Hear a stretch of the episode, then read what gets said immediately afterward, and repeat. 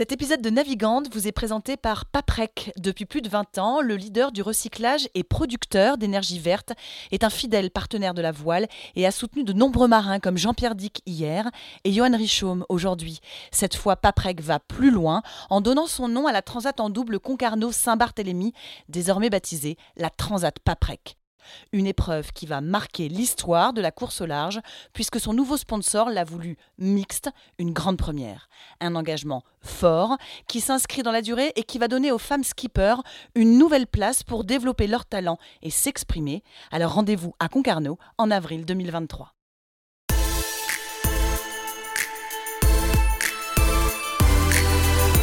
Bonjour à tous, bienvenue dans Navigante, le podcast dédié aux femmes de la course au large et de la régate, celles sous les feux des projecteurs, celles de l'ombre aussi, à ces femmes compétitrices, déterminées, qui mènent parfois mille vies en une.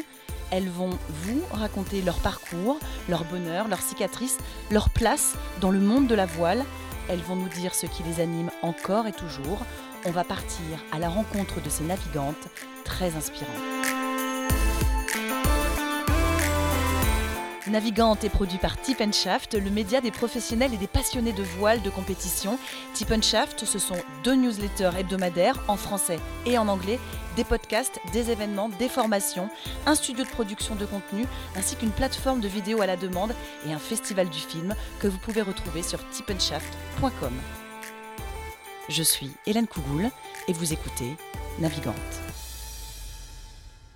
On aurait pu se retrouver au sacro-saint Tea Time mais c'était plus simple de programmer ce rendez-vous pendant le cours de voile de son fils et à la fin de ses entraînements à elle. Bref, on s'est engouffré dans un de ces rares moments de pause. Nous sommes dans un café-restaurant au bord de l'eau. Son nom résonne comme celui d'une sorcière bien-aimée, d'un trompettiste du Rat Pack. Il est même l'homonyme parfait d'un demi d'ouverture du 15 gallois. Oui, oui, allez vérifier. Pourtant, elle est unique. Ses premiers pas, elle les a fait sur un bateau familial. Et pour sa première grande course, elle était entourée de femmes, histoire d'aller défier un chrono autour du monde.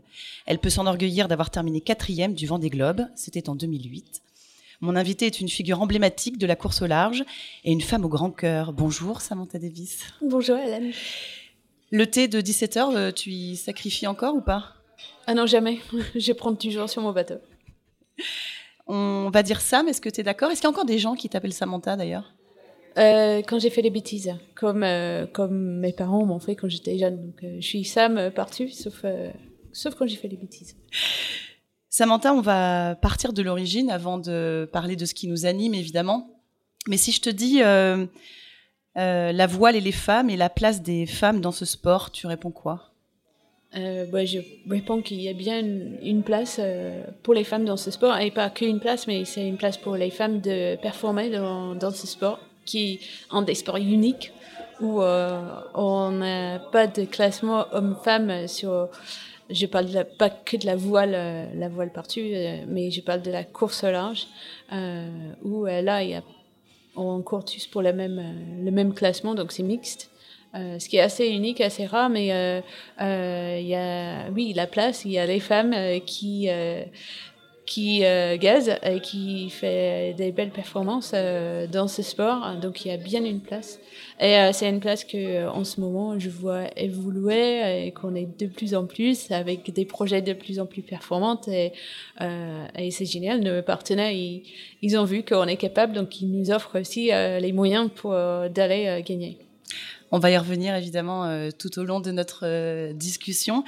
Sam, c'est parti d'où, euh, toi et le, et le bateau? Alors, quand on a des grands-pères qui sont euh, commandants de sous-marins et euh, responsables de chantiers navals, c'est un atavisme. Tu pouvais pas y couper, c'était obligé?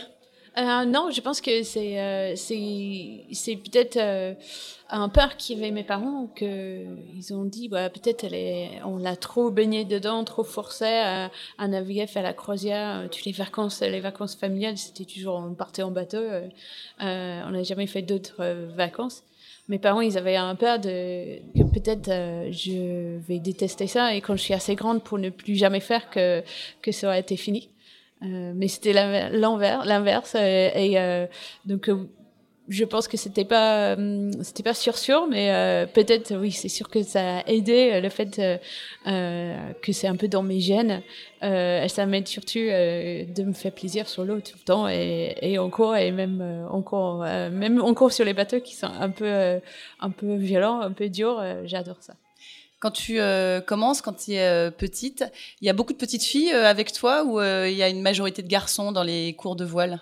En Angleterre, c'est comment justement? Euh, quand j'ai commencé, quand j'étais petite, euh, la voile pour moi c'était euh, euh la croisière en famille, c'était les vacances, les week-ends, la plaisir, c'était pas pas de la compétition. Moi j'ai fait la natation synchronisée à haut niveau en, sport en fait en tant que petite enfant. Euh, euh, donc non, pour moi c'était normal. Il y avait d'autres familles, d'autres filles, d'autres enfants qui naviguaient c'était euh, j'ai jamais posé des questions est-ce que parce que je suis une fille euh, je peux pas faire ci je fais ça je fais comment euh, peut-être aussi parce qu'on était une famille et ma, maman elle naviguait euh, elle faisait autant de choses sur le bateau que mon papa donc euh, ça aussi m'a peut-être aidé à pas poser les questions au contraire il y, a le, le thé qui arrive, hein, parce que si on ne sacrifie pas à, la tradition, on boit quand même un thé, même s'il n'est pas 17 heures. Tout va bien. Trop bien. Merci beaucoup. En plus, merci. En plus, c'est du Earl Grey. Bon, c'est parfait. Du coup, je lance, je lance mon sachet. Et je vous préviens, il y a le, il y a le petit pot de lait hein, qui va avec, parce que bon, elle est quand même, euh, même si ça fait des années que, que, tu es là, Sam, tu es quand même très anglaise encore. Euh, et à partir de quel moment tu t'es dit euh, que tu allais aller plus loin? Que ça allait pas euh. rester euh, justement euh, ce plaisir familial? Après, j'ai eu de la chance. J'habitais tout proche de l'eau. Il y avait une club de voile et donc j'ai j'ai fait la voile en famille, mais aussi il y avait ce club et en famille où on avait un, partagé avec une autre famille une petite dériva en bois. Je crois que c'était un cadet en bois qui était bricolé par nos deux papa euh, pour que ça coulait pas parce que c'était un vieux truc euh, un peu moitié équipé avec des voiles euh, cousues par nos mamans. Euh, donc j'ai quand même fait un petit peu de voile léger, mais en mode euh, aventure aussi dans un club avec des copines, des copains. Euh. il y avait un lagon où on, on c'était pas la vraie mer, donc c'était pas dangereux. Et je m'appelle, on, on, on, était lâchés plusieurs fois dans ce lagon. Donc j'ai j'ai oui j'ai pu jouer aussi toute seule, pas que avec mes parents sur les bateaux. Et ça c'était top aussi. Euh, et puis, euh, en naviguant en famille, euh, on était nu basé sur le Solent en Angleterre, ce qui est un plan d'eau où euh, il y a beaucoup, beaucoup de compétitions à haut niveau euh, sur la course au large. notamment à l'époque, il y avait The Whitbread Round the World Race qui partait de là, qui venait là. C'était le départ de l'arrivée de ce fameux tour du monde en équipage. Euh, il y avait aussi des euh, Admirals Cup, c'était aussi un méga de très haut niveau. Peut-être l'équivalent maintenant, c'est les TP 52 ou les choses comme ça. Euh, donc j'ai sur nos week-ends de croisière, souvent j'ai eu de la chance de croiser ces flottes de bateaux, de les voir passer, de les entendre passer, puisqu'on les entend en fait les bateaux avec ils sont bien chargés. Euh, donc, quand ils choquent les voiles, on entend les winches qui, qui grognent. Euh, ouais, J'ai des souvenirs de, de, ces, de voir ces bateaux passer euh, et même les entendre de plus loin que euh, quand il arrivait. Et j'étais émerveillée par ça. Euh, par le bateau, l'aventure, le fait qu'il partait de là et il faisait un tour du monde et puis on, il revenait. Euh, C'était dur à imaginer l'aventure qu'ils avaient fait. Euh, moi, j'avais juste vu partir, vu venir, et tout le reste, c'était un peu de l'imaginaire. Euh, surtout à cette époque-là où il y avait beaucoup moins de réseaux sociaux et tout ça. Donc ça m'a intriguée, euh, ça m'a donné pas du tout envie de le faire parce que pour moi c'était bien trop loin et bien ça faisait bien trop peur. Euh, donc j'étais un peu intriguée, pas, je rêvais pas de ça, mais Peut-être c'est l'ingénieur en moi aussi qui regarde, qui voyait ces bateaux euh, de haute technologie, euh, qui c'est ça, ça me fait rêver aussi peut-être le, le, côté technologique des bateaux, de, des, des architectes peut-être aussi euh, au fond de moi c'était, j'imaginais pas sur le bateau non plus puisqu'il y avait peu pas pas peu de femmes non plus sur les bateaux. Moi peut-être c'est aussi pour ça que je je m'imaginais euh, d'être architecte naval, dessinateur, calculateur, de travailler en fait euh, dans le conception de ces bateaux, les voiles, plus qu'autre chose, puisque c'était peut-être quelque chose qui était pour moi accessible plus qu'autre chose dans la course au large. Et pourtant, c'est un métier à l'époque en particulier, hein, qui est quand même très masculin. J'imagine que vous deviez pas être nombreuses à Cambridge dans cette section ingénieur. Non, euh, quand je suis allée à Cambridge, euh, j'ai fait ingénieur. Euh, je crois qu'on était, je pense, le pourcentage des femmes, c'était 7, 7, on était 7%, je pense, de, femmes dans mon année des ingénieurs. Ça t'a pas découragé? Ça vient aussi de ce que tu disais. Je rebondis sur ce que tu dis sur ta maman, où tu dis de toute façon ma maman, elle faisait du bateau et elle faisait tout comme les hommes. Ça, c'est des valeurs que ils t'ont inculquées, qu'elle t'a inculquées aussi? Oui, euh, je pense que même si mes parents, dans un, dans un certain sens, je les vois, ils sont très old-fashioned, euh, il y a des choses où je pense que, oui, ma maman, elle, faisait tout sur le bateau, euh, elle naviguait, elle savait faire, et mon père, il avait confiance en elle, donc c'est aussi pas que de voir quelqu'un faire quelque chose, c'est de voir les hommes qui donnent confiance aux femmes. Euh, de, de, faire les tâches, de, de, barrer le bateau, de régler les voiles, de, de naviguer, euh, choisir la route. Euh, et aussi, euh, de, de l'autre côté, mon père il était ingénieur et il, donc lui, il m'a beaucoup encouragé, aidé avec mes devoirs et pareil, j'ai jamais posé des questions que parce que je suis une femme, ça va être plus difficile pour moi d'être ingénieur et euh, donc peut-être m'a inspiré un, un, peu ou aider un peu de d'aller dans ce voie-là de, sur mes études. Et non, j'ai jamais posé de questions. Et c'est bizarre parce que le sport que j'ai fait euh, à haut niveau, c'était natation synchronisée. Et j'étais entourée que il y avait, euh, il y avait un garçon en fait qui faisait de notre club. Et euh, j'ai jamais posé de questions non plus. De ah c'est un peu bizarre. Je vais à une école avec que des, c'était une école avec que des filles. je fais la natation synchronisée et j'ai basculé sur des études et, un sport où il y a beaucoup plus d'hommes que femmes.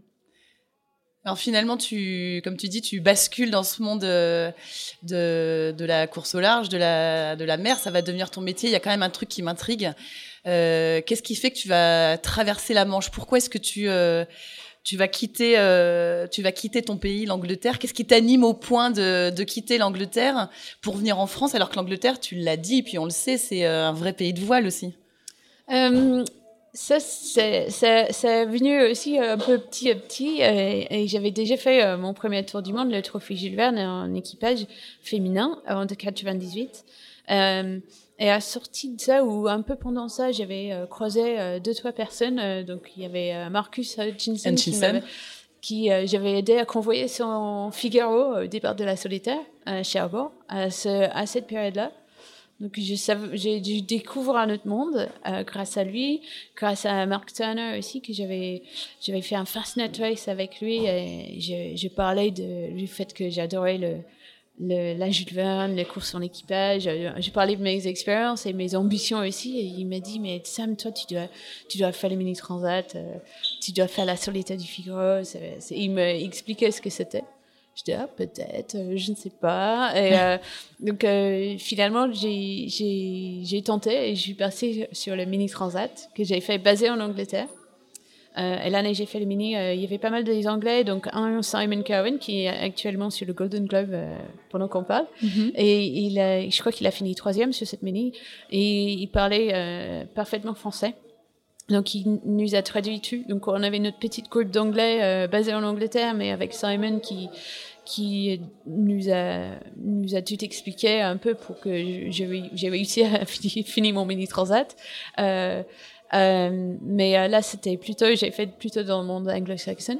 Après le mini, euh, j'ai vraiment adoré ça. Et j'ai dit, ouais, Mark Turner, il a raison, il faut que j'essaie de faire la solitaire. Parce que j'adore la régate. Mini, c'est très long. c'est plus aventure que course ou performance. Ou, ça a changé maintenant, mais à l'époque que j'ai fait, c'était plus orienté ou moins orienté régate. Et que le, Figaro c'était là c'était la régate, la régate pure. J'avais fait un peu de prépa olympique un peu de match race et c'est ça qui m'a manqué en fait sur le mini c'est des, des bananes des régates. Quand à Marc Tanney il a raison il faut que j'essaie de faire la solitaire. Donc euh, j'ai réussi à monter un projet Figaro que j'ai fait les premières années pareil euh, basé depuis l'Angleterre. Et euh, quand j'étais sur la, solitaire, j'avais vu les 15 premiers bateaux, ils avaient tous un autocollant euh, Finistère course au large à l'arrière, sur le tableau arrière du bateau. Et c'était, ils étaient les meilleurs de la flotte. Et je dis, mais c'est bizarre, il faut que j'ai un autocollant comme ça pour, pour ou comment, comment ça se fait qu'ils ont cet autocollant-là et c'est comment c'est fait que c'est lié avec la performance? Donc j'ai fait un petit euh, enquête. j'ai vu qu'en fait il y a une pôle, une pôle, je savais pas ce que ça veut dire, une euh, de compétition euh, en anglais. donc j'ai essayé de traduire ça. J'ai compris que c'était une zone d'entraînement de haut niveau et que j'ai compris aussi que si je voulais progresser sur la solitude du Figaro et j'avais un projet qui j'avais la chance d'avoir trois ans de, devant moi de, de visibilité sur ce projet euh, il fallait que je m'inscris euh, ou je sois acceptée à m'entraîner là-bas. Donc euh, j'ai j'ai fait ce qu'il fallait faire pour j'ai rempli mes, mes fiches de, de candidature parce que c'est un, un sorte de sélection.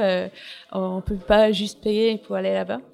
Et, euh, et j'étais acceptée euh, dans cette pôle Finistère Course-là. J'ai jamais cru Avec ton étiquette euh, d'anglaise quand même? Oui, j'ai jamais cru que ça, ça, allait le faire parce que oui, je suis anglaise. C'est une pôle qui est financée euh, par la région ou, ou une partie euh, financée par la région. Donc j'ai pas du tout attendu de d'être pris. donc j'étais en train de chercher d'autres solution. Mais euh, là, j'étais ravie et je suis encore euh, une membre de Paul Finistère Course Large et je m'entraîne encore avec eux. Donc, euh, c'est ça qui m'a fait déménager en France, en fait, finalement. Et c'était pas trop dur?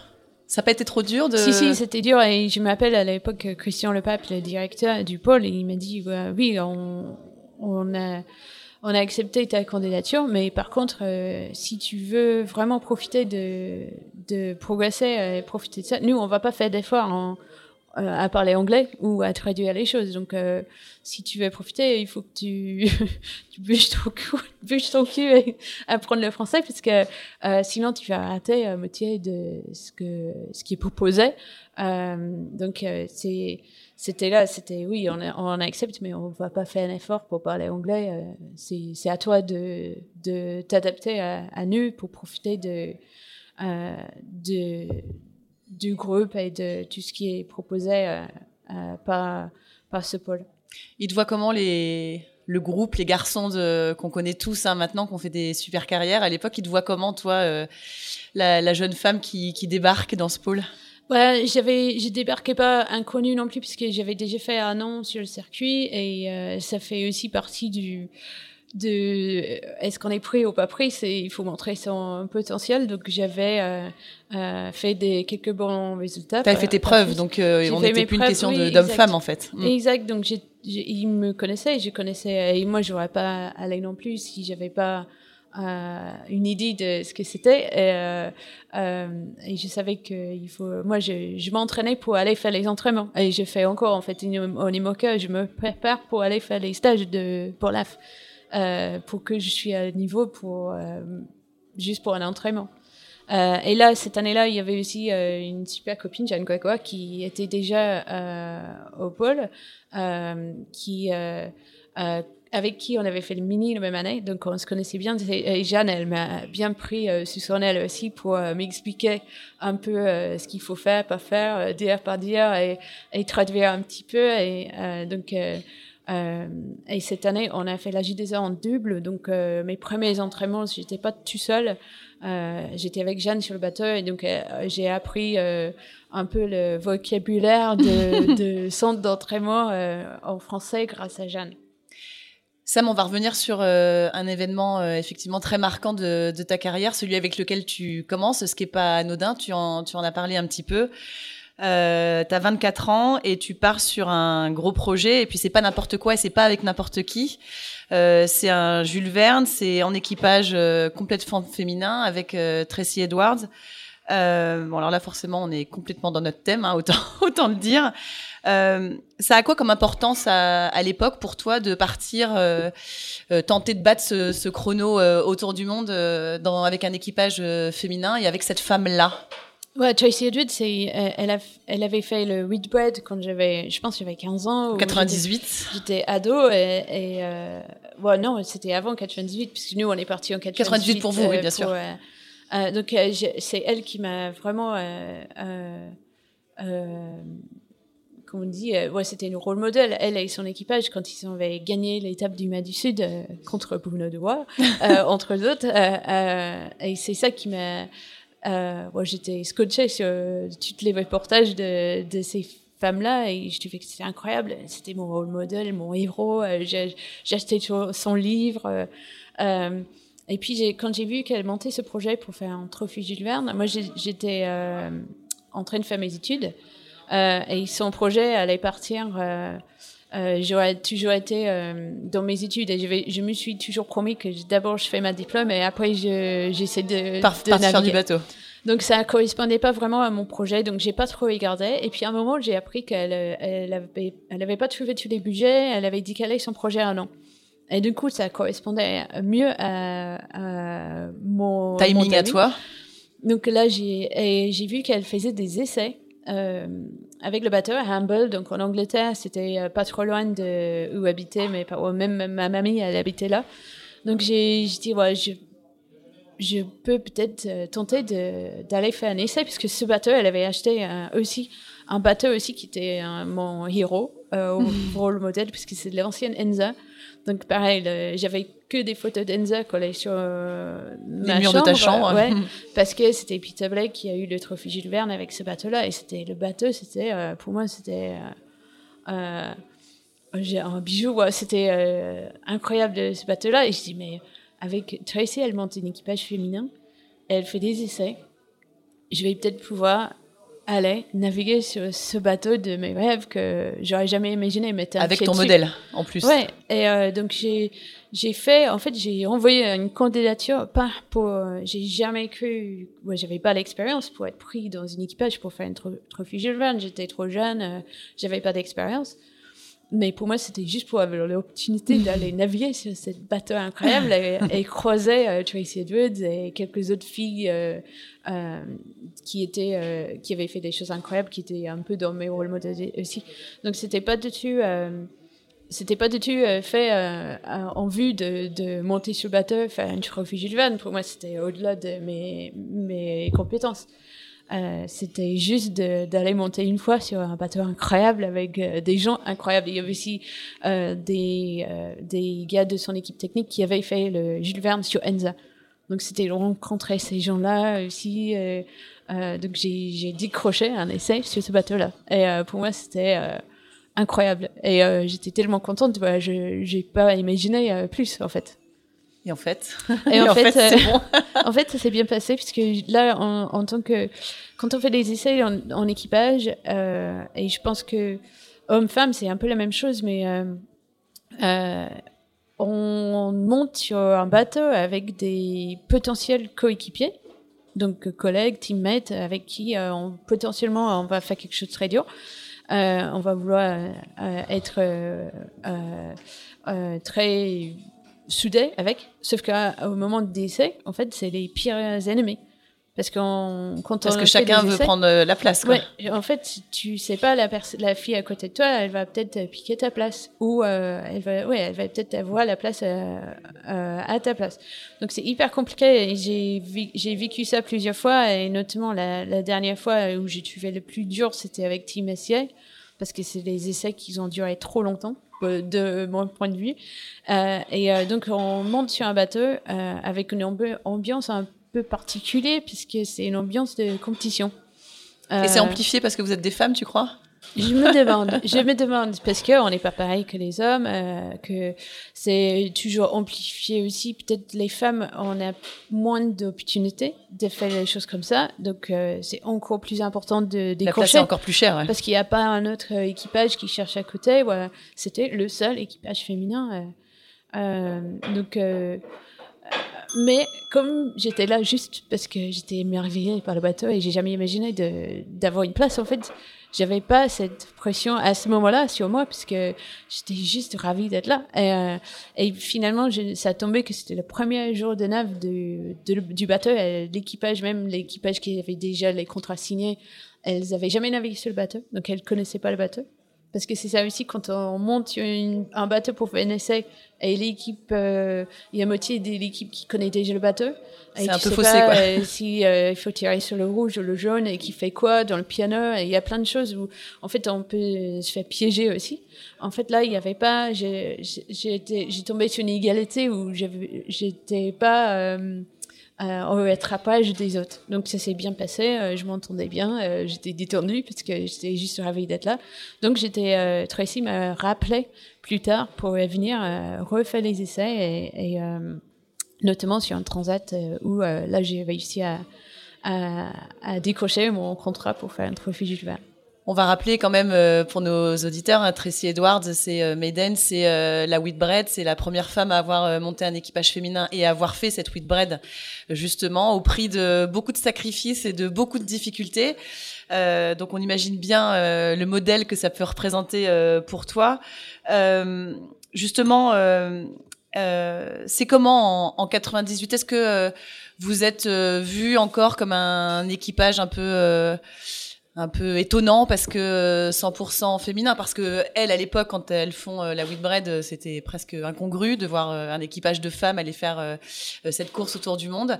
En 98 il y a quel regard sur euh, cet équipage-là? Est-ce que tu sens que ça a évolué, hein, ça avait déjà un peu évolué? Oui, ça a déjà évolué puisque c'est elle, euh, un peu comme Florence Rato a fait en France, qui a fait des gros pas avec Maiden euh, sur le Whitbread où là c'était vraiment les femmes elles étaient ridiculisées par le média, par le public, par tout le monde et elles avaient en gagnant les étapes les plus dures, elles avaient fait l'épreuve et ça a changé la vie de, de beaucoup de monde, qui a fait qu'après pour moi c'était plus facile. J'avais de monter sur les bateaux, euh, les équipages, les armateurs, euh, tout le monde en fait acceptait les femmes dans l'équipage grâce à ça. Donc euh, déjà, elle avait fait ses preuves et c'est peut-être grâce à ça qu'elle a pu monter ce projet Jules Verne puisque encore un pas en avant. Sauf que là, euh, une équipage féminin n'avait jamais navigué sur un multicoque.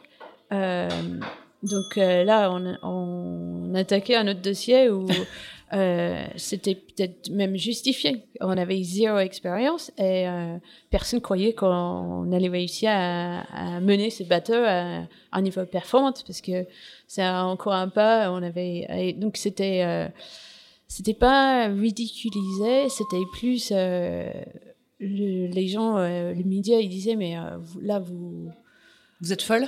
Ouais, un peu, vous êtes folle. Ouais. Et, et jusqu'à ce jour, un équipage féminin n'a jamais tenté ça euh, à nouveau. Donc on reste le seul équipage féminin d'avoir fait un Verne de, dans l'histoire de la voile. Il y a peut-être Alexia qui, Barrière qui, qui monte un projet, mais là, ça, fait, ça c'est 98 et ça fait combien d'années? 24 ans. Voilà, donc euh, je suis assez fière puisque malheureusement, on a 10 euh, dans, sur le point de Nemo, mais au moment de dimatage, on était sur le temps de record d'Olivier Kersesson. Donc au début, oui, on naviguait comme les buses. on était vraiment nuls. Je, moi, je m'appelle euh, essayer de barrer ces bateaux. En plus, les bateaux étaient pas faciles à barrer parce que c'était un bateau qui avait été rallongé. C'était un bateau qui était 75 pieds au début. Ça avait été rallongé avec pas assez de volume dans les étraves. Donc, il, tend, tendance à, planter tout le temps. Donc, il fallait être vraiment une bonne barreuse pour pas le faire planter à chaque vague. Euh, donc c'était pas facile à barrer déjà, mais on était nuls. Euh, et euh, oui, on n'arrivait pas à empanner, on n'arrivait pas à mettre un spire. Et les gars qui nous entraînaient, ils désespéraient un peu avec nous. Euh, parce que eux, ils, ils, descendaient de Enza où ils étaient habitués, ils étaient avec les, les, un équipage expérimenté, donc ils, ils nous a un peu euh, emballé en, en courtant, euh, il nous a un peu protégés du, du bateau, peut-être un peu trop. Et Tracy a rendu compte ça. Elle dit attends, mais en fait il faut qu'on change de coach euh, parce que là ils ont trop peur qu'on va se faire Qu'il mal. nous arrive quelque chose, oui, il faut donc, qu'on euh, la vérité. Donc c'est à ce moment-là, elle appelait Serge Madec et, euh, qui a appelé Jean-Baptiste Leveillant. Donc euh, on, là, Tracy, elle avait viré les anglophones, les anglo-saxons qui, de, des équipiers d'Enza, elle a euh, des, des Français multicoques euh, euh, qui sont venus nous entraîner. La première chose Serge a fait, il a enlevé les chaussettes du spi. Mais vous avez pas besoin de ça. Je dis, oh, mais non, c'est pas possible, on sait pas faire euh, sans. Ouais, et du coup, il est parti et je rigole avec lui maintenant parce que je crois qu'il avait aussi pas de nous que nous on avait de lui parce qu'il se retrouvait tout seul euh, sur un bateau avec 11, 11 euh, filles. et lui, il parlait pas très bien anglais et il y avait pas beaucoup de nous qui parlaient français. Et on est parti au large comme ça. Et du coup, c'est ces moments-là où on a fait des énormes pas, on fait des énormes progrès avant de partir. Mais même quand on est parti chez le Jules je me rappelle, on avait vraiment, c'était en cours vraiment nul.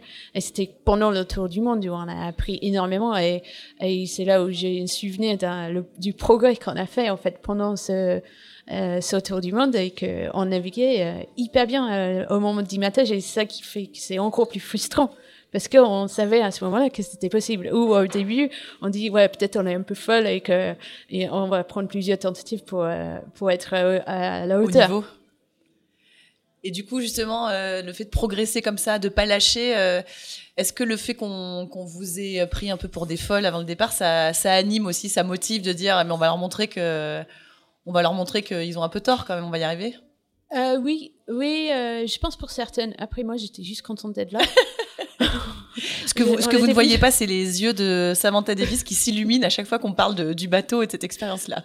Bah oui, moi j'étais, euh, c'était, c'était au-delà de mes rêves. Et du coup, on était trois jeunes comme ça qui, qui étaient juste contentes d'être là et, euh, et, euh, et là d'avoir vécu aussi. Euh, euh, où moi j'étais skipper d'une équipage où on a plus de responsabilités. En fait, c'est génial d'avoir des jeunes qui sont super contentes de là parce que euh, c'est ça qui, qui, qui, constitue une bonne équipage aussi, c'est ce mélange de... Et puis qui te montre que t'as pas tort aussi. Oui, de responsabilité. De... Donc euh, moi, je, non, j'avais pas trop de... J'étais juste contente d'être là. Après, je me rappelle, il y avait des filles qui étaient plus seniors, euh, qui avaient plus d'expérience, et je pense qu'elles, elles, elle prenaient sur leurs épaules un peu cette... Euh, deux filles et qu'elles étaient plus battantes et plus peut-être frustrées par les pas les critiques. Les commentaires. ouais.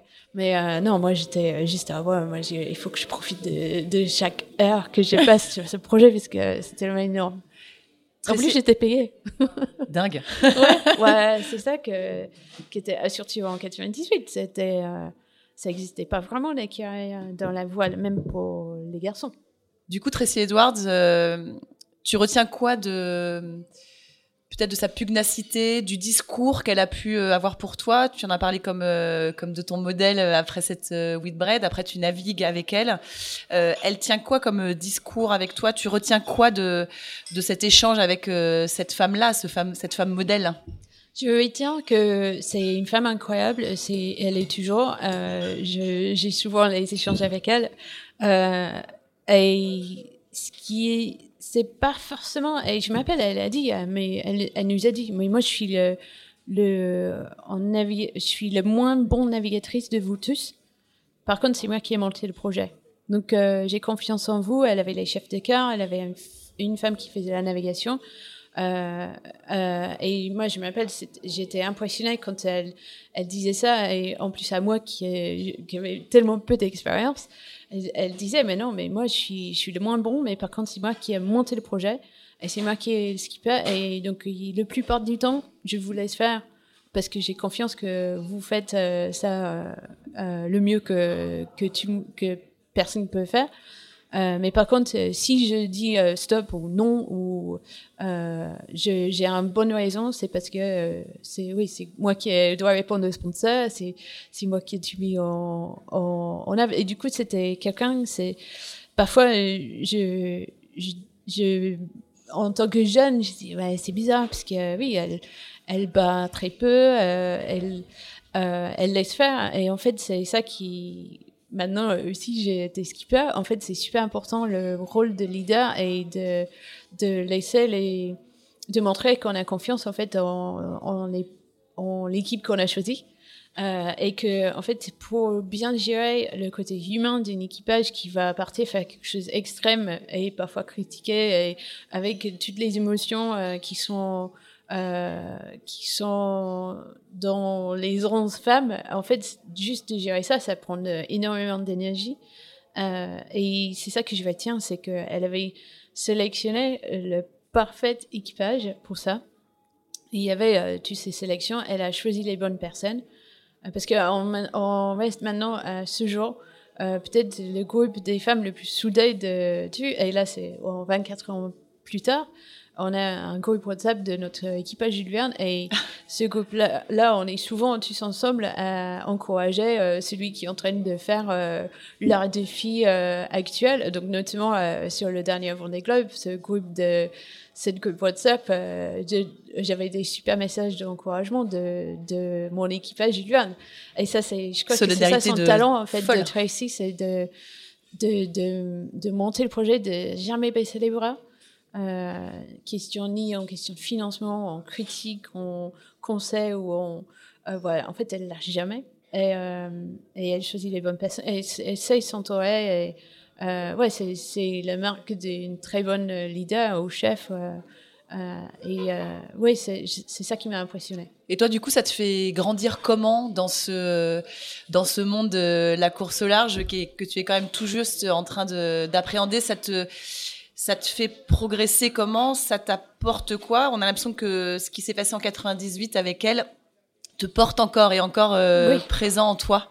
Carrément. Et je pense que l'opportunité qu'elle m'a offert euh, ce moment-là, c'est grâce à ça que j'ai fait tout le reste de ma carrière. Et euh, euh pareil, moi, j'ai pas pensé sur le moment, mais et souvent je l'ai dit. Je dis mais oui, elle a elle a, elle a euh, dit oui à une jeune euh, qui avait pas beaucoup d'expérience, de faire partie de son équipage sûrement parce que j'étais la bonne personne avec la bonne attitude au bon moment aussi. Et grâce à cette expérience là ouais, ça a ouvert énormément de portes pour moi. Et aussi dans ma tête je pense que ça m'a fait grandir, euh, ça m'a fait, euh, comment dire, durcir aussi, puisque c'était quelque chose, ouais, j'étais euh, euh toute bébé, toute jeune, toute Un peu tendre encore, peut-être. Ça, ouais, exactement. Et voilà, en rentrant après ça, je, reste encore à ce jour, je dis, voilà, ce Jules Verne-là, c'est le la course où j'ai eu le plus peur de ma vie plusieurs fois. Et donc après, après ça, euh, voilà, ça semble facile. euh, et, euh, et aussi, je pense que le fait que on a on a dit euh, mais quand, le moment qu'on a dit maté, on avait déjà euh, montré qu'on était capable de mener ce type de bateau sur ce type de parcours, parce qu'on était sur le parcours, le temps de parcours de, de, de saison. Euh, donc on avait fait l'épreuve, et donc ça aussi euh, d'avoir figuré dans cet équipage-là vis-à-vis euh, voilà, la vie des autres, si c'est le regard qu'on porte. Oui, exactement. Le, si c'est le média, si c'est un sponsor potentiel ou un armateur qui va qui va dire oui pour que je vais faire numéro un sur son bateau euh, euh, à Miami. Euh, voilà, il y avait plein de, je pense qu'il y avait plein de euh, des, des, portes qui étaient ouvertes parce que j'ai fait ce, ce Jules Verne. Euh, là et donc je suis encore reconnaissante de je remercie Tracy souvent d'avoir de, m'avoir pris dans son équipage. Si on continue à parler d'équipage justement et d'équipage 100% euh, féminin, 16 ans plus tard, comme tu l'as dit, c'est toi qui te retrouves euh, skipper et à la tête euh, du projet pour pour la pour la Volvo Ocean Race de SCA. Tu te sens euh, comment justement toi skippeuse donc investi d'un rôle euh, très fort, très important avec euh, justement ces, ces femmes qui vont constituer ton équipage. Tu les choisis comment? Tu te sens responsable d'elles? À quel point Tu es comment à cette époque-là, 16 ans plus tard justement? Ouais, Déjà quand j'étais contactée pour Team SCA, la première chose que j'ai dit c'est non je viens pas puisque je vais faire le Vendée Globe et je vais faire le prochain Vendée Globe aussi. Euh, et de toute façon, si je viens, euh, je viens que. Le, je crois qu'au début, je dis si je viens, euh, je vais pas être capable de ne pas être le chef parce que ça fait longtemps que je suis habituée d'avoir mon propre projet et je vais avoir du mal à, à venir dans un autre rôle.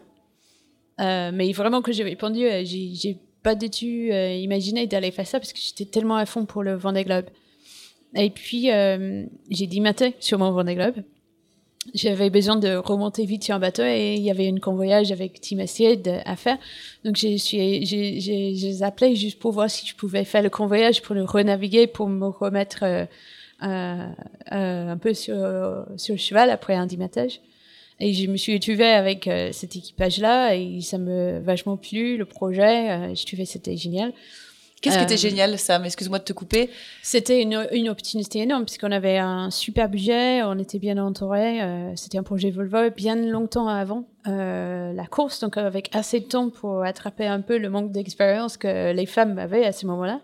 Parce que c'était euh, je pense qu'on a eu deux, ans depuis qu'une femme avait fait un Volvo Ocean Race, donc euh, on, est, on allait partir de très loin derrière les autres en termes d'expérience, et l'expérience compte pour beaucoup sur mm. cette course. Euh, donc c'était une opportunité avec beaucoup de navigation, euh, beaucoup d'entraînement, des super coachs, euh, où il y avait plein de... Je, je, voyais ça comme, ouais, c'est génial, c'est c'est le projet de rêve. Mais quand j'ai vu ça, j'étais, en fait, j'avais les souvenirs de Tracy d'être skipper, mais en fait, finalement, quand on est skipper, on, on navigue très peu.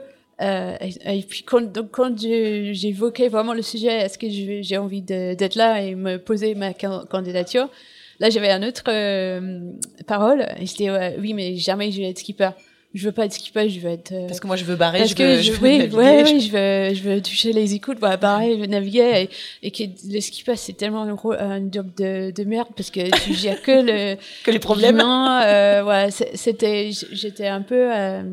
Euh, Réticente à l'idée d'être ouais, skipper. Oui, oui, et euh, donc euh, c'est c'est rigolo parce que finalement j'ai fini skipper et on a trouvé un, un euh, c'était un setup dans l'équipage où j'étais skipper chef de cœur, donc j'ai resté très très impliqué dans la navigation du bateau et beaucoup moins, beaucoup plus soulagé en fait sur le, le reste du rôle. Euh, je ne sais pas, si, euh, peut-être c'était pas le bon euh, le bon plan euh, finalement, mais c'était donc je me suis trouvée aussi sur un projet où quand il dit comment tu as choisi ton équipage, euh, euh comment tu as mis euh, le bateau, euh, comment tu as, fait. En fait, c'était pas moi qui ai choisi rien. Et c'était ça un peu le défaut aussi de ce projet. C'était un projet qui était managé par les hommes. qui était au début bien, puisque c'est les hommes qui avaient de l'expérience, et il nous manquait de l'expérience.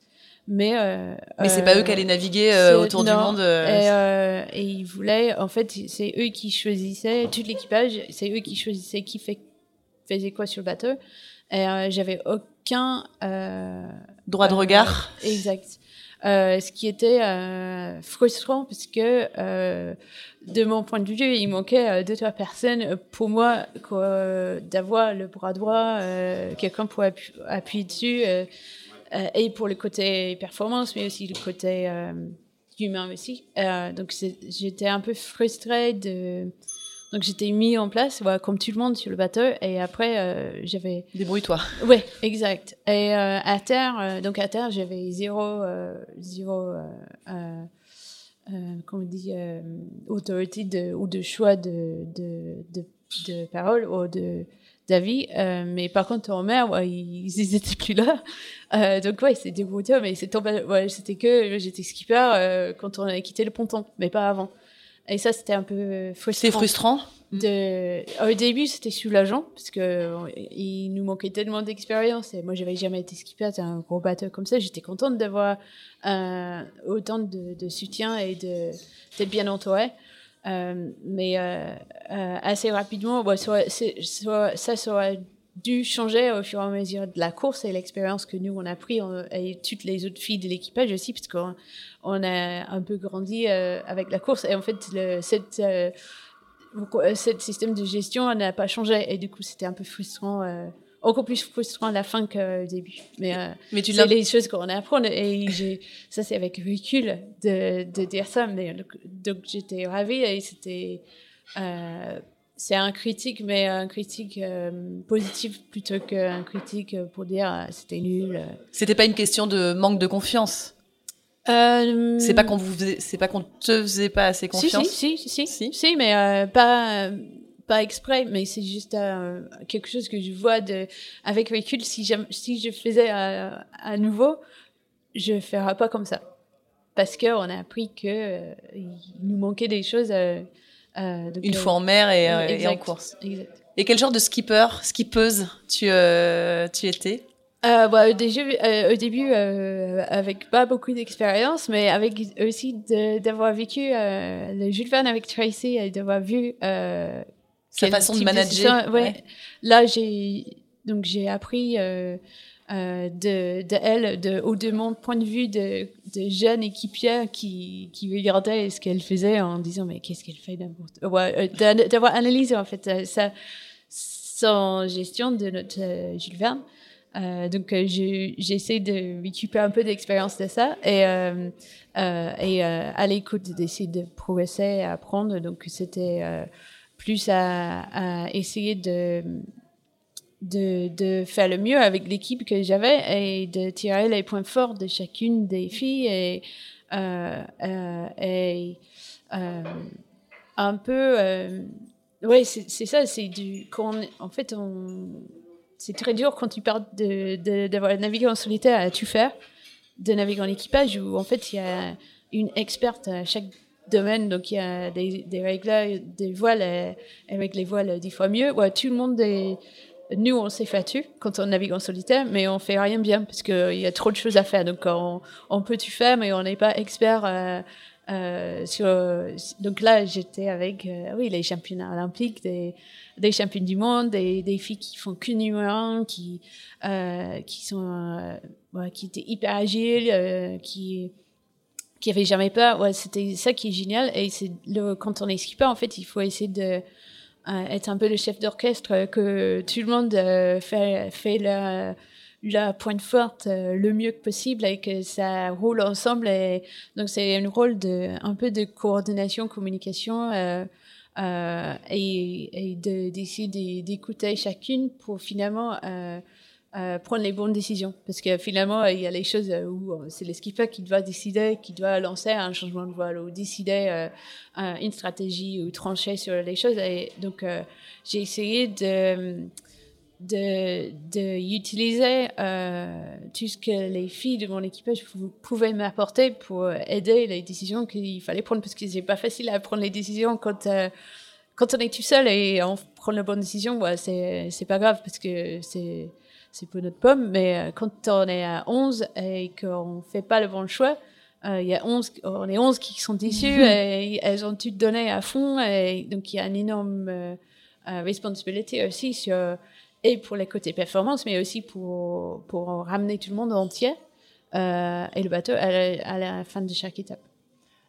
Tu te sentais comment euh, conférence de presse de cette Volvo avec euh, que des skippers hommes autour de toi? Tu te sentais à ta place? Oui, oui. Ça, j'ai, j'ai pas eu de. de... Ça, ça c'est une une, bah, comme sur le Vendée, en fait, les skippers à côté de moi, c'était les skippers avec qui j'ai fait euh, la solitaire du Figaro, le, le Vendée Globe. Ouais, c'est, c'est, euh, c'était, euh, euh, oui, une partie du, une partie de, de la course qui, j'étais pas trop. Euh, souvent, on a juste envie de le faire pour que, pour retourner au bateau pour prendre le départ. Donc, euh, c'est, les formalités, mais non, non, j'étais pas impressionnée. Au, où euh, euh, oui, je sentais bien à ma place. Ouais. Il en ressort quoi de, de cette expérience euh, comme skipper à la tête d'un, j'ai l'air d'un défi, on n'est pas sur la Coupe de l'Amérique, hein, d'un projet 100% féminin? Est-ce qu'il y a une fierté? Euh, il y avait une fierté parce que on est, comme j'ai dit, on a commencé de loin derrière. Et c'est ce qui est dur, c'est facile d'être skipper de, l'équipe qui gagne. Euh, mais c'est dur quand on est skipper d'une équipe qui commence de derrière parce que euh, y a beaucoup de temps où on a fait. Il y a plein de moments où on a beaucoup progressé, sauf que ça ne se voyait pas parce qu'on était. En, en, fait, en progressant, on attrapait les autres. Euh, donc, mais souvent, ça se voyait pas sur les classements parce que euh, on, ça suffisait de faire une bêtise et puis euh, on passait juste derrière. Euh, sauf qu'on était beaucoup moins loin derrière que l'étape précédente. Que celle d'avant. Euh, mais c'est ça qui était frustrant, c'est que on, chez nous, on, on voyait le progrès qu'on a fait. Euh, et c'était frustrant de pas assez encaisser euh, pour plein de raisons différentes. Donc ça, c'était... Ça, c'était donc il y a une partie où j'étais hyper fière de, tout ce qu'on a appris et tout ce que chaque filles pris individuellement, y compris moi, de comment être un skipper et, et comment gérer un bateau comme ça autour du monde et sans le casser. Euh, et, sont, ouais, et que tout le monde revienne euh, sain et sauf et bien. Euh, et puis, euh, mais j'étais frustrée parce que je pense qu'on on aurait pu faire un meilleur classement. après, on a fait des, des chouettes manches sur les imports, mais sur les courses, les vraies étapes, j'étais frustrée de ne pas faire de pas faire mieux plus souvent. Euh, mais euh, oui, on a gagné l'étape de Lorient, donc on a encaissé enfin euh, à Lorient et ça c'était vraiment génial. Mais pour moi, dans ma tête, ça aurait dû être plus tôt de, dans, la, dans la course. Et donc là, c'était là où je. avec les filles, je pense que là, il y avait une frustration énorme de du fait que SCA ne voulait pas continuer à faire un deuxième. Parce que c'était à la fin, l'étape de Lorient, c'était l'avant-dernière étape, je pense. Euh, euh, on, on, la gagne et c'était un peu là où on, on commence à encaisser euh, tout le, travail qu'on a fait. Et du coup, c'était là où on dit voilà, c'est maintenant, on va. On est mûr. Il faut, ouais, il faut qu'on enchaîne sur la prochaine. Et même si c'est pas exactement l'équipage comme comme il est là maintenant, on a un, on a un noyau là. qui sont hyper motivés et, et là si on enchaîne on va vraiment être performant sur la prochaine et, et on, et c'était donc une frustration de que a décidé d'arrêter et qu'il n'y avait pas moyen de, de continuer. Pourquoi ils euh, arrêtent? Euh, je pense qu'il y avait un changement de direction dans les directions de. de c'était une, grosse entreprise suédoise, donc euh, il y avait. Je pense qu'ils ils ont même divisé en plusieurs, plusieurs marques, plusieurs entreprises. Sam, ça a quoi comme, comme répercussion ce, ce projet féminin sur la Volvo? Tu l'as dit, ça faisait une bonne dizaine d'années qu'il n'y avait pas eu de femmes euh, engagées sur, euh, sur cette Volvo. Ça a quoi comme euh, étendue? Vous avez quoi comme retour de, de, votre épopée? Déjà, c'était le, le, fait qu'on avait une équipage féminin. C'était sur ce Volvo-là, ils avaient parti sur les bateaux, les Volvo 65, qui étaient, et ils avaient réfléchi aussi à cette question-là, parce qu'avant, le Volvo, il a parti sur un, un voie où les, les, bateaux, ils étaient hyper durs physiquement. Euh, les Volvo 70. Et moi, je me rappelle à un moment je voulais vraiment faire cette course-là. Et, euh, et je me rappelle, j'avais appelé l'équipe de l'équipe de Mediaman parce que j'ai vu que le seul moyen d'embarquer sur un bateau performant sur cette course, sur les bateaux Volvo 70 avec les règles existantes de la course, c'était pour une femme, c'était des Mediaman. Et j'avais, je me rappelle, j'avais appelé Wake Depp à l'époque qui gérait, qui était le manager des Mediaman pour pour poser ma candidature, euh, tellement je voulais faire cette course. Euh, et, euh, et, là, donc heureusement, Volvo, ils avaient vu ça aussi. Ils ont dit, voilà, c'est pas possible de dans ces jours-là d'exclure autant les, femmes. Et il faut qu'on trouve les solutions. Et avec le 65 et les changements de règles, ils avaient créé un bateau qui était gérable et, et, et mis en place cette règle de si on avait une équipage féminin, je crois qu'on avait trois équipiers de plus. Euh, si c'était équipage mixte, selon en fait le, mixité de l'équipage, on, avait plus ou moins de monde et donc c'était plus le poids, le poids de muscles embarqués qui euh, qui était compté pour le nombre d'inconnus. On avait cet avantage-là, on avait plus de mains, mais moins de on n'avait pas des gros énormes coups mais euh, souvent c'était notre notre avantage aussi. Donc euh, ça, ce changement de règle était top et euh, on a fait aussi la preuve que oui, on menait ce bateau euh, à 100% de son potentiel. Après, qu'on n'a pas gagné, c'est parce qu'on a fait les erreurs, mais pas parce qu'on n'était pas capable de, de gagner. donc ça aussi, je crois que ça fait l'étape ou un pas vers euh, euh, la mixité. Plus de mixité. Le fait qu'on est là, je crois qu'il y avait une énorme méthode de, de tous les partenaires de la course, que euh, c'était heureusement, parce que dans l'entreprise, les vies d'entreprise, il n'y a pas que des hommes. donc pour tout ce qui est RP, les visites sur le village, le, Volvo, cette course compte beaucoup sur ces échanges avec les partenaires et, et les équipes d'avoir la mixité un peu sur la course, c'était important ici pour, euh, euh, pour les partenaires. Euh, donc, tant, tant, mieux, et ça a bien continué, et maintenant les bateaux, ils sont tous mixtes. Il y a eu quoi comme euh, répercussion euh, au-delà de, la course? Tu disais que il y a même des, femmes qui n'étaient pas forcément euh, dans la voile, qui, qui avaient suivi, qui étaient intéressées? Oui, on a eu beaucoup, beaucoup de, messages de retours, des gens qui, qui nous suivaient partout dans le monde, parce qu'on était un équipage féminin, mais un équipage international, et il y avait des filles de, un peu partout dans le monde sur le bateau. Euh, donc ça a fait une suivi euh, énorme. Euh, beaucoup de femmes, beaucoup de familles.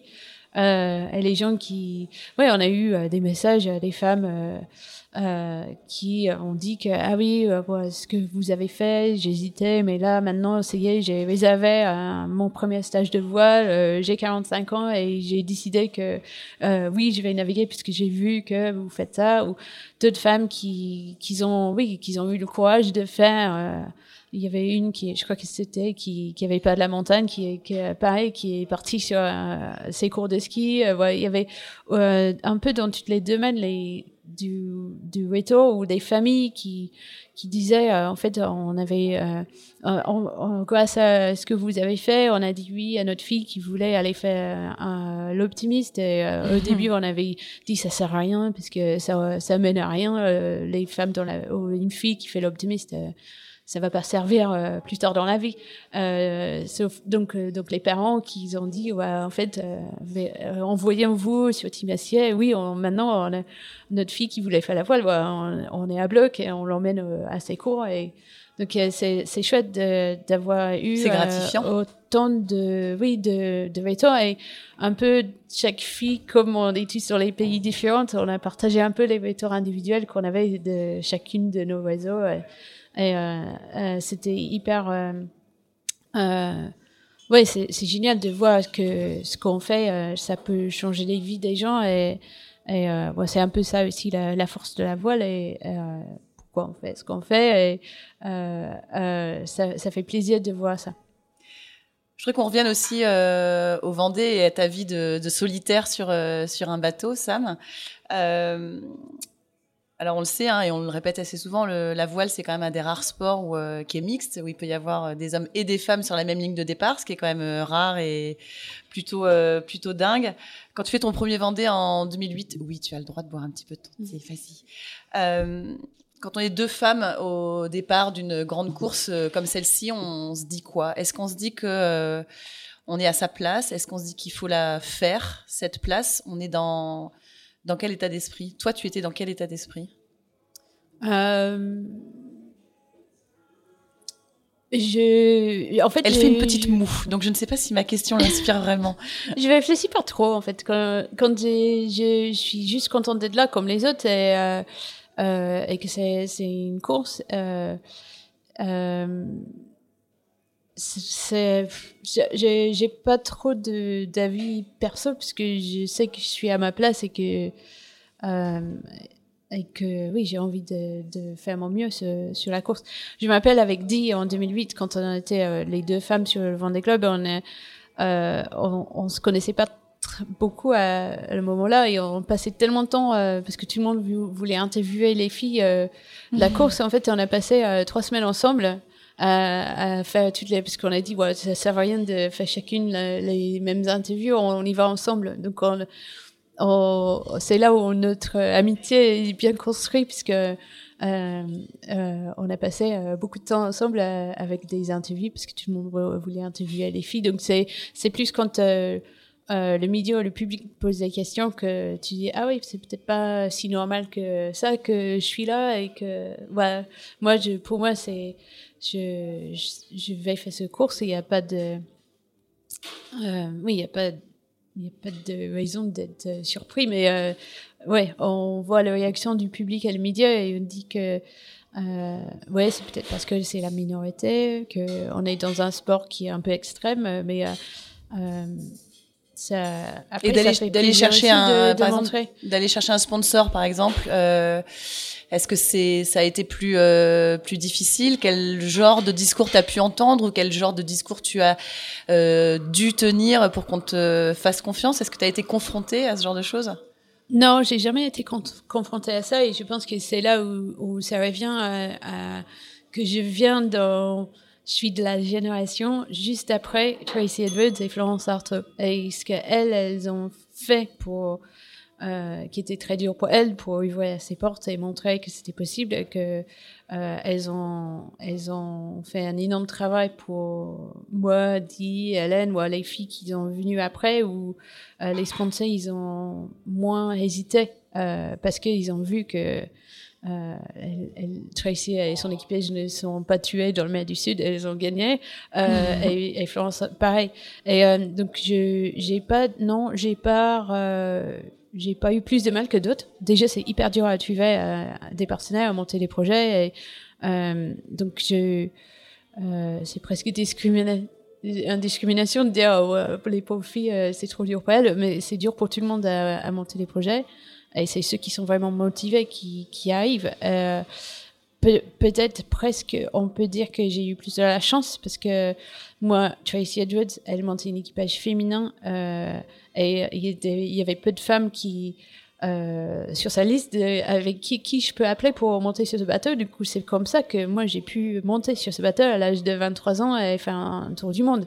Et si j'avais été un gars, j'aurais jamais eu cette opportunité-là parce qu'il y a plus de garçons, euh, plus d'hommes euh, qui ont beaucoup plus d'expérience et euh, donc ça aurait été plus dur. Donc pour moi, c'est presque ça m'a presque aidé Cette minorité a finalement été plus une chance. Quand j'ai fait mon premier Vendée Globe, j'étais sponsorisée par Oxy. Donc Oxy, clairement, ils n'allaient pas, ils allaient pas prendre un garçon skipper parce que c'est une marque de vêtements pour les pour les filles, les femmes. Donc je là, j'ai plutôt eu la chance. Le seul moment où j'ai eu des doutes, c'était en 2011, quand je, 2010-2011, je montais mon projet pour le Vendée Globe 2012, que j'ai mis beaucoup de temps à, monter un, nouveau projet après 2008, euh, quand euh, euh, Roxy, il, a été obligé d'arrêter. Euh, Malgré une quatrième place, est-ce que j'ai demandé est-ce que c'est pas plus simple derrière Ils avaient un problème de, dans l'entreprise, donc ils pouvaient pas suivre. Il aurait bien voulu, mais c'était pas possible. Et là, c'était la crise 2009 euh, financière, et donc j'ai mis du temps à monter le projet. Et j'ai, oui, j'ai présenté mon projet aux sponsors potentiels enceinte donc euh, quand on euh, et quand on ne plus, peut plus cacher le fait qu'on est enceinte, et on, on pose, euh, on présente les projets de Vendée Globe pour dans deux ans. quand on est, on est enceinte, ouais, ça, j'ai, j'ai, ouais, pareil, c'est la même chose. Si on est motivé, on y arrive. Donc je suis arrivée à à convaincre, à trouver des partenaires. Et, euh, mais euh, oui, parfois je me dis, mais qu'est-ce que les gens, ils vont, euh, ils vont pas me croire, quoi. Que, que je peux faire un enfant, mais que je peux quand même être, continuer à être motivée derrière.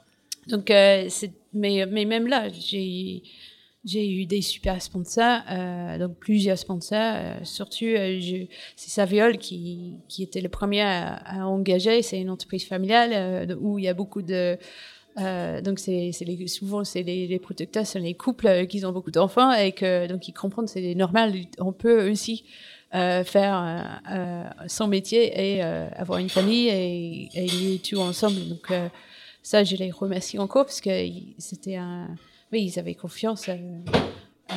à me dire oui, que j'allais vraiment vouloir faire le Vendée Globe à partir avec un enfant qui a un an. et donc, c'est oui non j'ai pas eu de j'ai pas eu de, de, problème. Justement faire un décider de faire un enfant quand on fait de la course au large euh, ça demande beaucoup de réflexion. Euh, est-ce qu'on se pose beaucoup la question de comment est-ce que ça va être euh, compatible? Euh, c'est sûr qu'il y, il y avait beaucoup de temps où j'ai je me suis dit mais c'est pas possible. Il faut absolument pas que je fais un enfant maintenant parce que j'ai un projet et que j'ai telle course, telle course.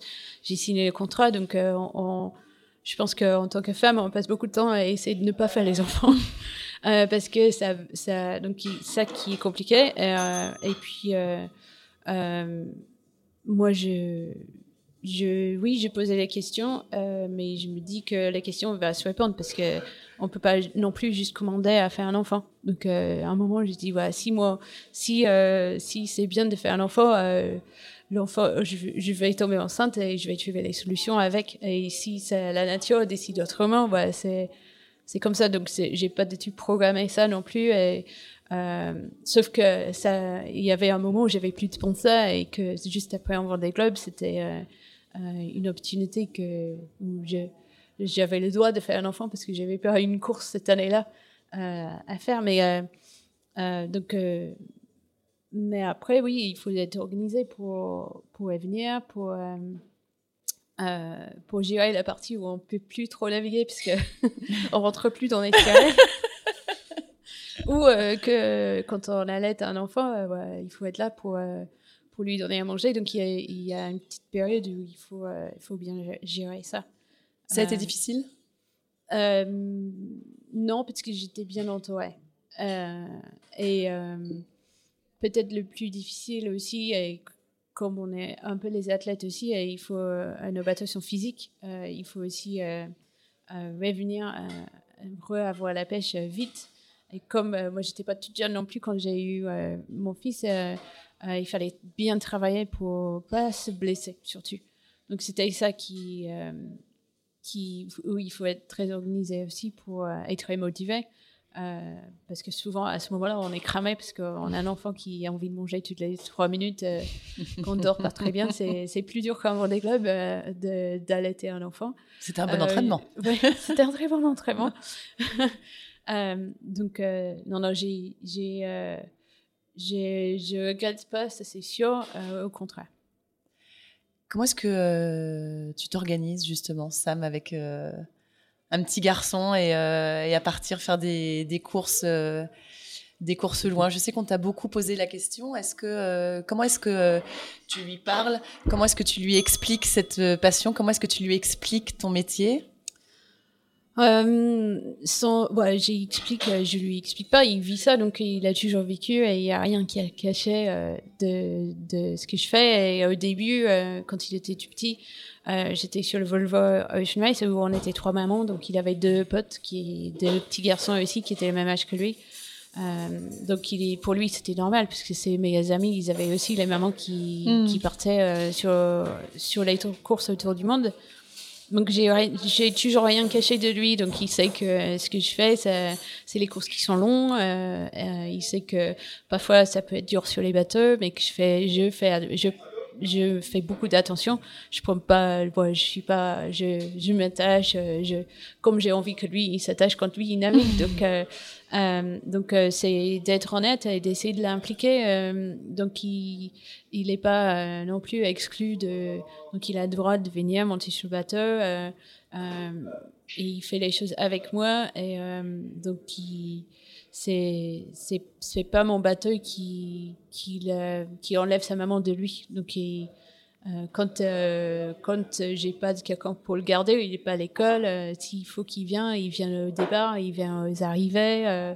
il vit aussi ce parti-là qu'il adore pour l'instant. Donc pour l'instant c'est facile parce que il est d'accord que je fais. Je dis toujours pour l'instant parce que les enfants il faut toujours changer d'avis. Euh, Attends qu'il entre bien dans euh, l'adolescence, là, on en reparlera dans la rébellion. Ça commence.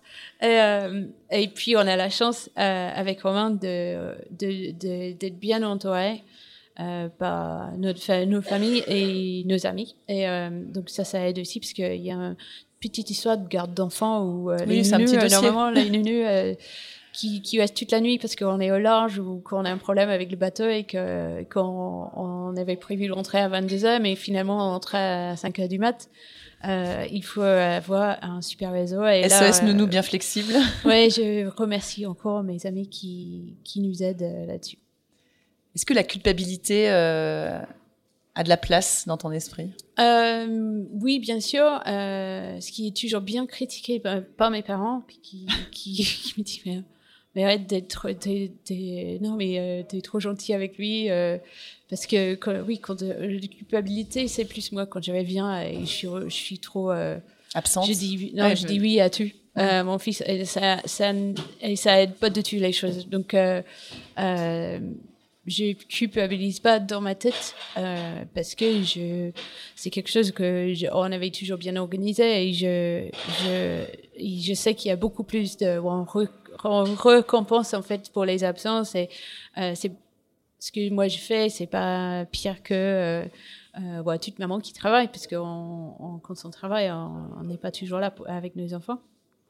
Euh, mais on a la chance aussi, nous, on a les arrivées des courses, on a des moments où on peut prendre plus de temps pour, euh, pour, euh, pour être là. Et, euh, mais je sais que c'est juste, euh, c'est mes parents qui, qui, qui, qui, observent, qui disent, mais, mais là, là, tu te, tu t'aides pas. Tu te laisses marcher sur les pieds, ça. Donc, il, Raven, mon fils, il dit, ah oui, maman et papy, ils sont très stricts. Parce que, oui, du coup, ils sont stricts parce qu'ils savent qu'après, moi, je suis pas assez quand je reviens, puisque, oui, je, je culpabilise de ne pas avoir été là pendant les courses. On sait que, on connaît ton engagement, on sait ton amour d'être euh, sur l'eau, ton amour de la compétition euh, aussi. Euh, je sais que tu as dit aussi que tu aimais bien quand c'était dur. cependant, le fait de, devenir maman, justement, est-ce que ça a un petit peu changé ta façon de naviguer, ta façon d'appréhender le risque?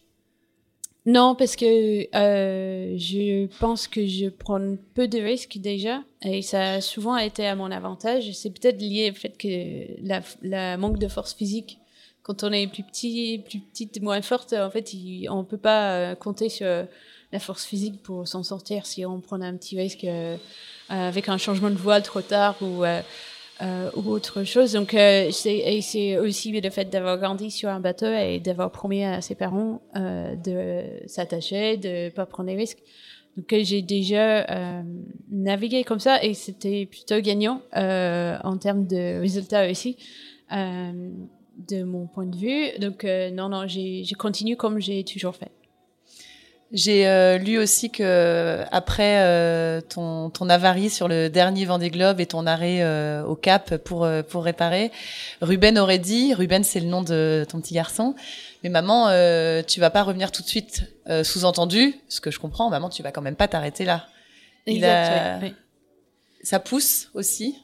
Ça pousse, euh, voilà, oui, oui, oui. Et, euh, euh, et souvent, et c'est étonnant parce que donc, il, oui, il est fier de sa maman et parfois, il, oui, il est triste quand je pars sur les courses parce qu'il sait que je vais pas être là. Et, mais en général, oui, il est, il est fier de moi. Il, il, plutôt, il m'encourage. J'ai beaucoup de chance pour ça. Et là, j'étais contente et c'est quelque chose que donc lors du dernier Vendée Globe, quand j'ai eu cette collision là, j'ai j'ai abandonné, mais j'avais aussi euh, préparé ça euh, avec mon équipe, avec Initiative K. On voulait euh, euh, essayer de de pas que faire un résultat, mais euh, on soutient médecine chirurgie cardiaque, on, on, sauve les enfants. Et on était un peu frustrés des, des abandons de courses qu'on a eu, qu'on a fait auparavant. et là, j'ai dit, mais pour moi, de de faire un tour du monde, ce, ce bateau est déjà incroyable. Euh, il faut, je sais que ça peut que euh, j'ai fait parmi des 50 personnes qui, qui a un problème, qui est obligé d'abandonner la course. Et, mais moi, je veux essayer à tout prix de finir. De finir.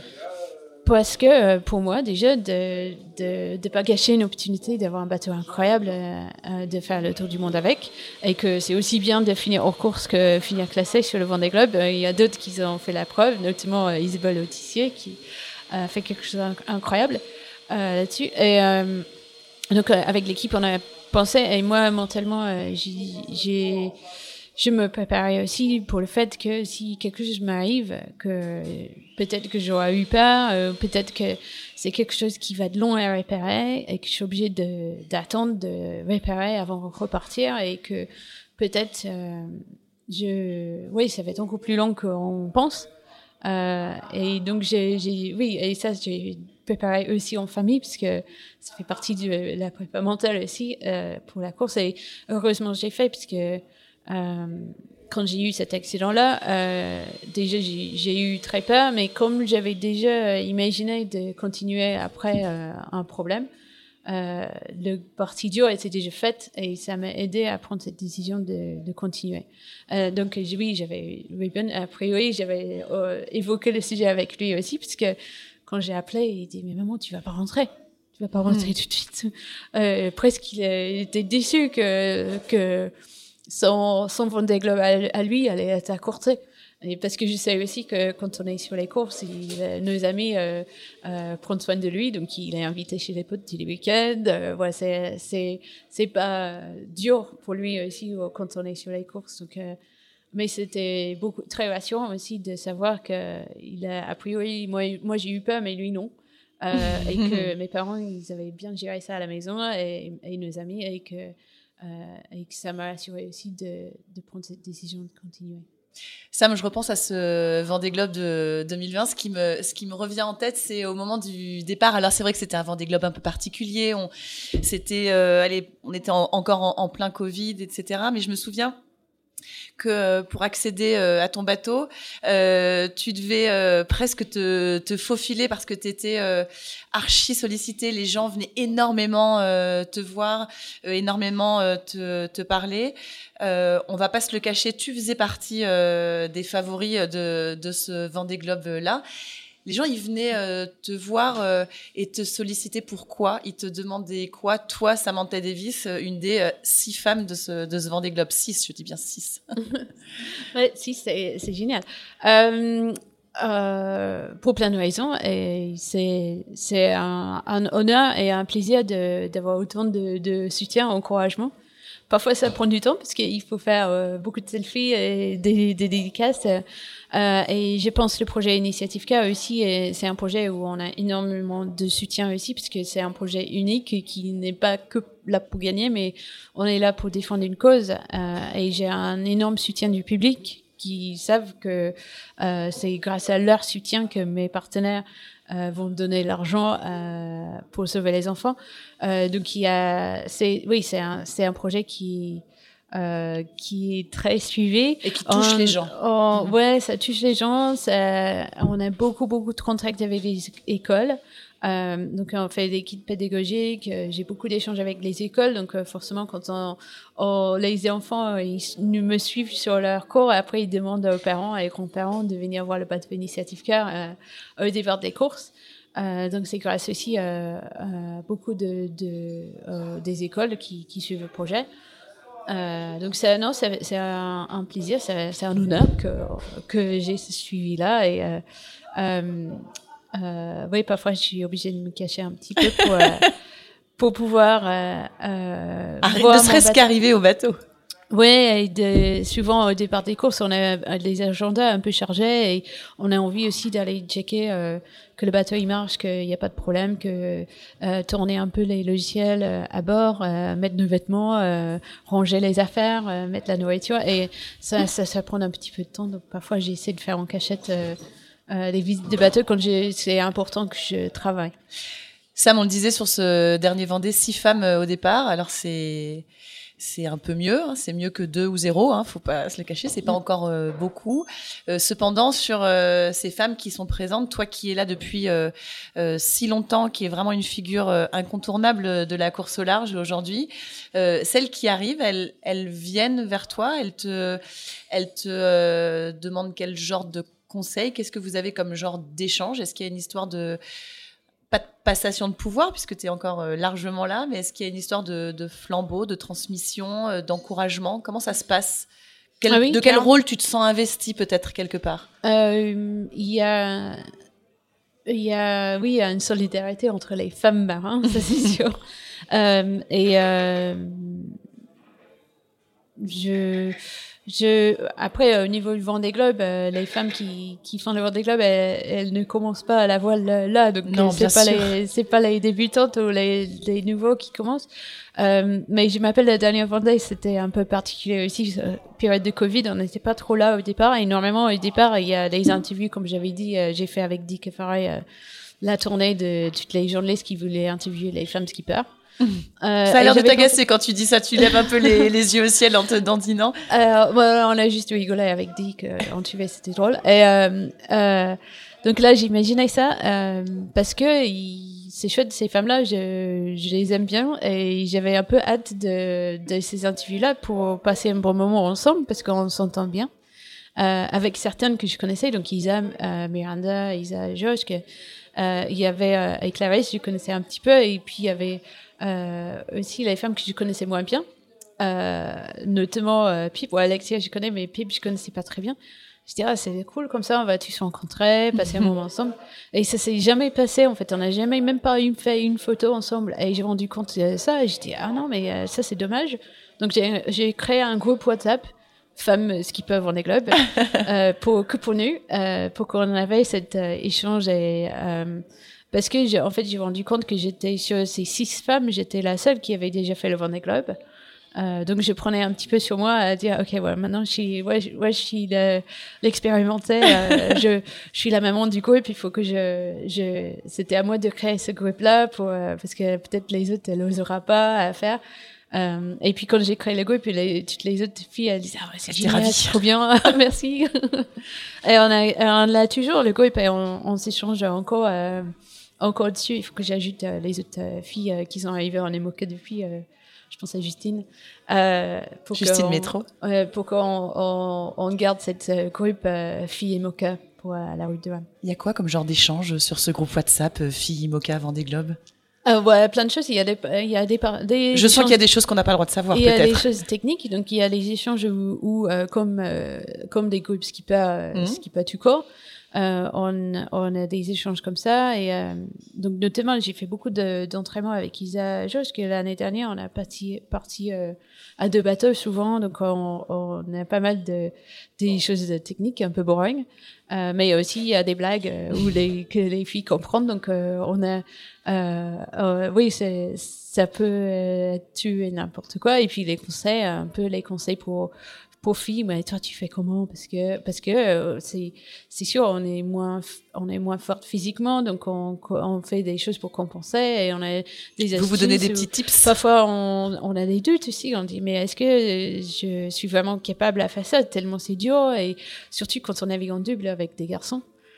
Et quand on navigue en double avec des gars et on voit comment les gars ils font ça beaucoup plus vite que nous tout seul, mais, mais c'était comme euh, toi, t'avais la même impression que moi. Que et euh, donc, euh, on, on, se rassure euh, euh, aussi entre nous. Et donc, c'est chouette d'avoir ces groupes, ces échanges. Et encore, donc là, il y a Magenta Project aussi qui, qui est le niveau au-dessus où on a du mentoring et que euh, je pense que les femmes dans la voile, c'est c'est parfois on n'ose pas euh, se vendre assez. Donc, euh, euh, tout ce qu'on peut faire pour se encourager entre nous, c'est bien. Bah justement, la, bonne nouvelle, c'est que tu vas, tu vas rajouter des filles dans ce groupe WhatsApp. C'est quand même, c'est quand même bon signe. Ceci dit, qu'est-ce qu'il faudrait pour toi, pour justement pour qu'il y ait peut-être un peu plus de femmes dans ce dans ce sport-là, dans ce milieu-là? Est-ce qu'il faut que ça passe par euh, euh, des quotas, des, des, règles, on va dire? Tu évoquais euh, la Volvo tout à l'heure. Euh, il va y avoir la, la Transat euh, en double mixte. Il y a le CLGP avec voilà les femmes qui sont imposées à bord, mais qui aujourd'hui ont un vrai rôle. Toi, tu, tu vois l'évolution. Elle doit passer par quoi? Euh, je pense qu'il faut pas forcer. Il faut juste pas forcer ça. Euh, je, trouve que les côtés, ils étaient géniaux. Sur Volvo, sur CLGP, c'est, c'est top. Euh, euh, après, euh, oui, euh, il y a ce, ce, débat, on a bien rigolé avec Anne-Claire Lebert, qui travaille avec moi sur Initiative K, sur les, est-ce qu'il faut un, on a parlé sur la solitude du Figaro, parce que les femmes qui naviguent super bien, et euh, il y en a plus en plus aussi. Et, euh, et du coup, on s'est mais est-ce qu'il faut un trophée en fait pour la première femme? Parce que la solitaire, c'est vraiment euh, ces bateaux-là, ils sont très physiques. Euh, et que moi, quand j'ai fait la solitaire, parfois on n'était que deux femmes, donc une trophée pour la première femme, ça, c'est, c'est naze parce que si t'es que deux, ça veut, ça veut rien dire. Ça n'a pas vraiment de sens. Mais par contre, le plus il y a des femmes dans la voile, dans la voile ou dans, surtout dans la course large, et je pense que ça dépend le bateau, le type de bateau.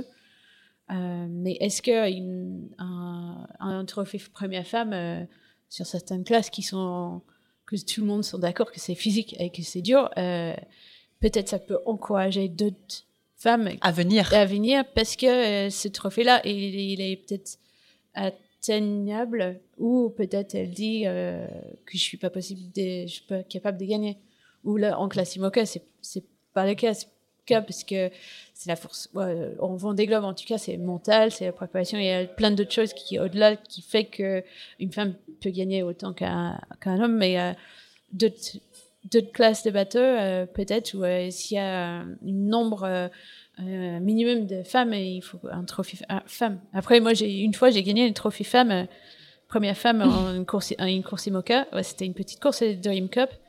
En fait, j'avais gagné la course. Donc, j'avais déjà récupéré le, le vrai trophée. Isabelle Josh, qu'elle a fait deuxième. Euh, Yann Ellis était troisième. Je ne m'appelle plus, il était quatrième. Et, euh, donc, j'avais déjà monté sur le podium pour le trophée. Et après, il y avait première femme. Et du coup, j'ai rappelé. Et euh, du coup, Yann c'était Ah, mais euh, là, excuse-moi, mais C'est trop où le premier homme? Parce qu'une femme avait gagné. Ouais. euh, donc, il faut aussi faire attention à, dans ces courses qui. Dans ce sport mixte, en plus. euh, ouais. Donc, est-ce que. Donc, j'ai, je ne sais pas. C'est, un débat, mais je me demande si peut-être sur. Surtout la solitaire du Figaro, quand je vois.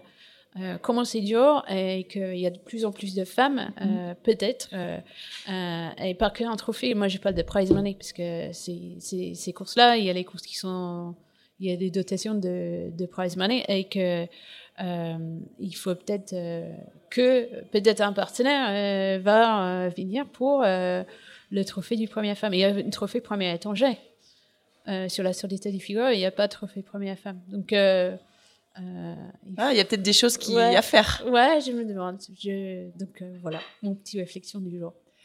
Avant qu'on se, avant qu'on se quitte, Sam, un petit mot peut-être justement euh, du Majatin Project dont, dont tu as un petit peu parlé.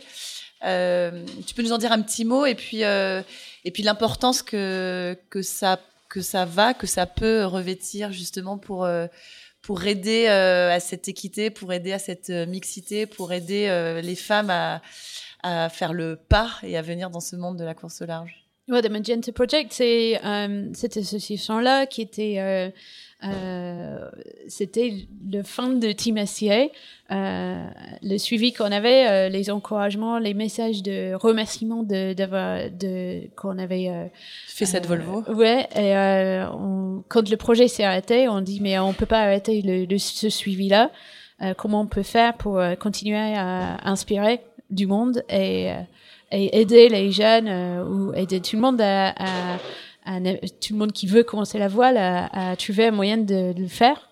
Euh, chaque, dans leur pays, euh, un peu partout dans le monde, d'avoir une, endroit central pour centraliser pour pour euh, pour faire tout ça. Et c'était là où était né le The Magenta Project. Euh, c'était des filles de, de notre équipage. On a mis ça en place maintenant c'est il a il est il a son propre entité et c'est c'est génial parce que ça je pense que c'est le Magenta Project qui est qui était clé aussi sur certaines décisions comme celle GP euh, comme de Volvo Ocean Race d'imposer ces quotas là euh, donc il, il y a plein de choses qui sont faites grâce à ce projet là euh, ce que moi j'adore c'est que ça, ça crée un réseau euh, pour les femmes, un peu comme mon petit groupe WhatsApp pour les skippers en globe, euh, mais c'est quelque chose officiel euh, euh, ou euh, peut-être plus accessible à ceux qui, qui démarrent, qui n'arrivent pas encore à démarrer, parce que pour être dans le groupe WhatsApp euh, Feed von der Globe, euh,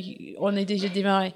Et, et c'est ça qui est génial, c'est ce système de mentoring euh, partout dans le monde qui est mis en place. Il y a une skippeuse euh, mentor euh, qui a Pas sa... forcément un skipper, il y a même ou- des hommes, ou euh, des des, hommes. hommes, qui, qui, qui, qui, qui peut être mentor pour des jeunes ou, ou des pas forcément jeunes, en fait, des, ceux qui veulent commencer la voile ou, ou travailler dans la voile, pas que être navigateur ou navigatrice.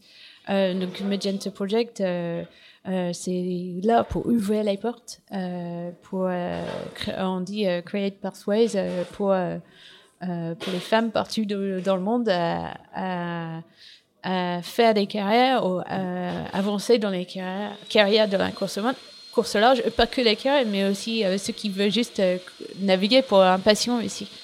Euh, donc, euh, ce que je trouve génial, c'est qu'il y a quelques projets euh, et partenaires comme Layton qui ont, qui ont vraiment embrassé ça à fond et, euh, et euh, beaucoup, beaucoup aidé le, le projet et aidé beaucoup de filles à, à engendrer l'expérience pour, et confiance et créer des réseaux pour progresser dans la voile. Je crois qu'on va devoir euh, bientôt se quitter, Samantha. Oui, Sam, je, dois, récupérer. Euh, tu as récupéré ton fils, et puis euh, là ils sont en train de passer l'aspirateur. Ça y est, tout est en train d'être euh, rangé, donc je sens qu'il est temps qu'on y aille. Un dernier petit mot. De quoi est-ce que euh, tu es le plus fier aujourd'hui?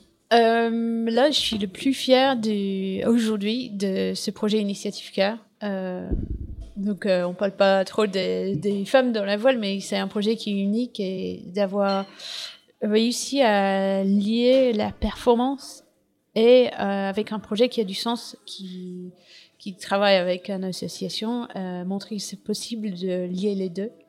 Euh, et oui, un petit parenthèse, parce que le, le team Initiative K, c'est quasiment une team euh, avec une mixité, la parité euh, euh, dans l'équipe technique, sans, sans faire exprès.